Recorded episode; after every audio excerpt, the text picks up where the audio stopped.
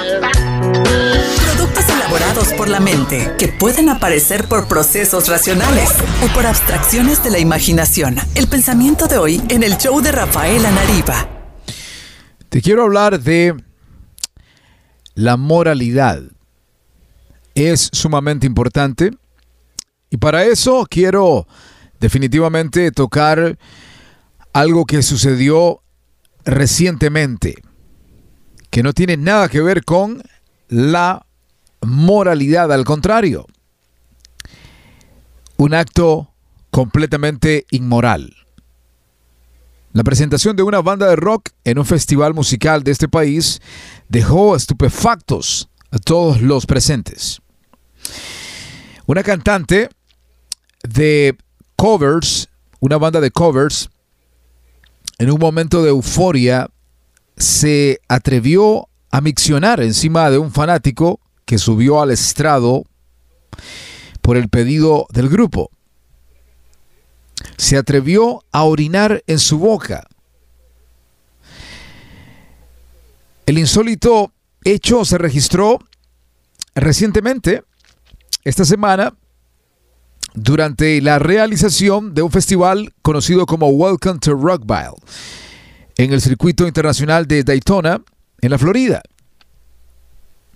La protagonista de este acto inmoral fue la cantante de la banda Cover Brass Against, en un momento donde estaba todo en orden aparentemente, la gente estaba gritando, estaban los músicos cada uno ejecutando su instrumento, cuando de repente la vocalista Sofía Urista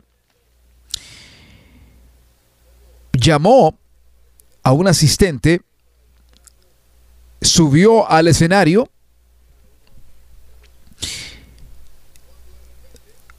y el espectador se tendió boca arriba en el suelo de este stage, de este estrado. Y la cantante se puso de cuclillas sobre él, se bajó el pantalón y ante el asombro del público, orinó sobre este fan, orinó sobre su cara, que lejos de sentirse asqueado, al contrario, el fan festejó con mucho entusiasmo, la gente empezó a gritar, alzar la voz, emocionados. Y luego la banda a través de su cuenta oficial de Twitter tuvo que brindar algunas explicaciones y advirtió que no sucederá algo similar otra vez. Supuestamente la joven, la dama, se dejó llevar por la situación para conseguir más likes en las redes sociales, más views en el YouTube, más seguidores, más controversia, porque eso vende. Pero literalmente, Sofía abrió las piernas,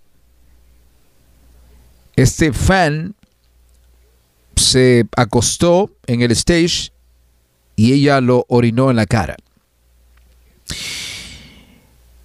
Vemos la hipocresía y la inmoralidad de muchos medios de comunicación, particularmente las redes sociales en este aspecto, porque yo vi el video en YouTube y no hay ninguna censura de ese video. Censuran otras cosas, pero no censuran este tipo de acto inmoral. ¿Por qué no censuran la pornografía en el Facebook? ¿Por qué no censuran la pornografía en YouTube y en las redes sociales? Constantemente me envían solicitudes de mujeres que salen semidesnudas. Yo considero que son parte de la audiencia al principio cuando miro fotografías decentes en la foto de perfil, pero cuando le doy clic, miro que es prácticamente algo que se conoce como phishing. Para que yo caiga en la trampa, me haga amigo de ellas, pero al final son sitios pornográficos que te envían en el Facebook en las redes sociales. ¿Por qué estos hipócritas de los grandes medios tecnológicos, de los medios sociales, no censuran este tipo de situación. ¿Saben por qué? Porque esto genera dinero, genera controversia, movimiento, conversación, y por eso no lo remueven. Pero son hipócritas completamente.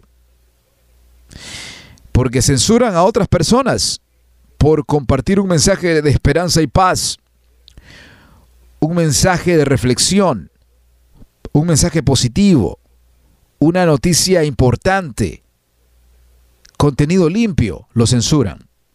Hace poco me censuraron en el Instagram simplemente porque subí un gráfico que tenía un tema un poquito controversial, pero era positivo porque hablaba de la situación del sistema judicial en Estados Unidos. Y me vetaron por un momento en el Instagram, que por cierto le pertenece a Facebook, a Mark Zuckerberg.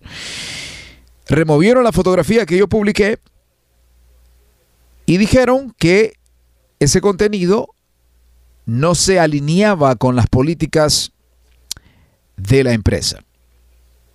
Removieron el material, quitaron la foto. No era nada inmoral en lo absoluto porque soy incapaz de publicar algo así. Sin embargo, ¿por qué no quitan este tipo de videos y de contenido inmoral en las redes sociales?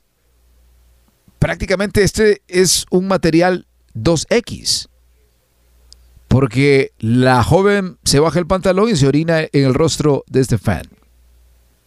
Y eso no lo remueven de YouTube. Está ahí. Lo aplauden, al contrario. Algunos dicen, qué sexy se ve, qué agradable. ¿En qué nos estamos convirtiendo?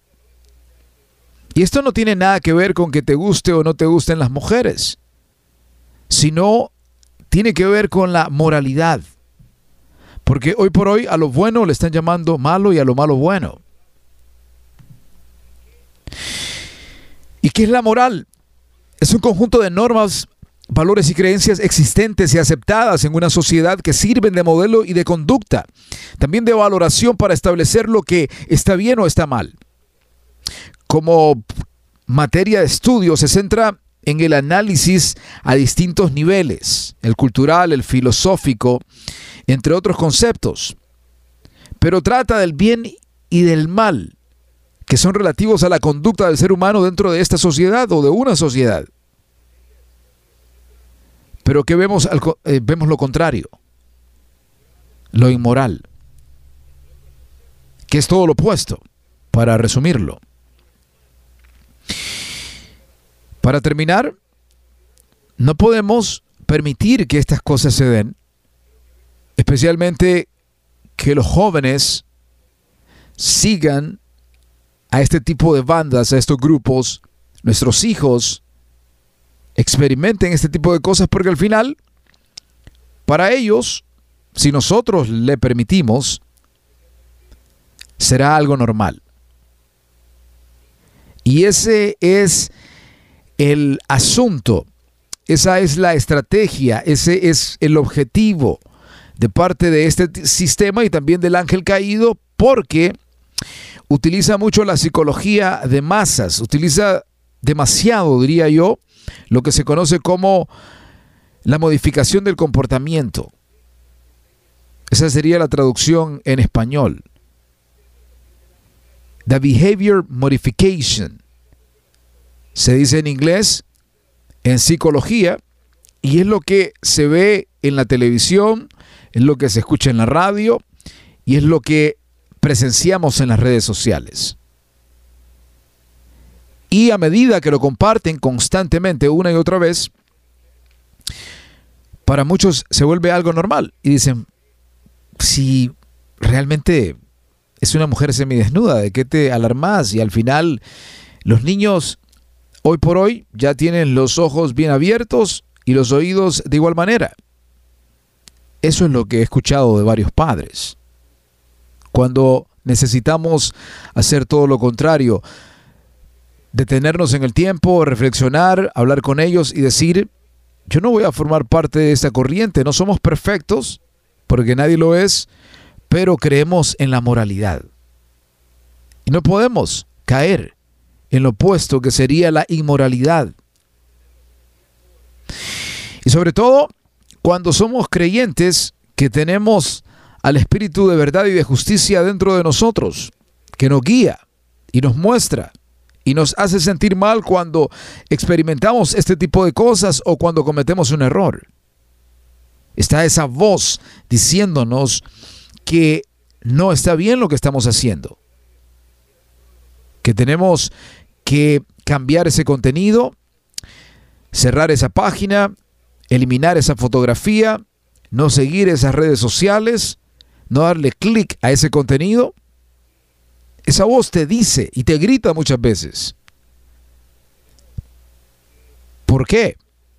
Porque definitivamente desea tu bienestar. Tu bienestar tripartito. Espíritu, alma y cuerpo. Conectémonos amigos con lo moral y acerquémonos constantemente a Dios para que esto sea un estilo de vida y un estado que sea un asunto automático. Porque vivimos tiempos delicados donde lo vemos constantemente en todas partes. A lo bueno le están llamando malo y a lo malo bueno. Y esto se está convirtiendo en una realidad en el siglo XXI. Y por eso tenemos que tener los ojos bien abiertos.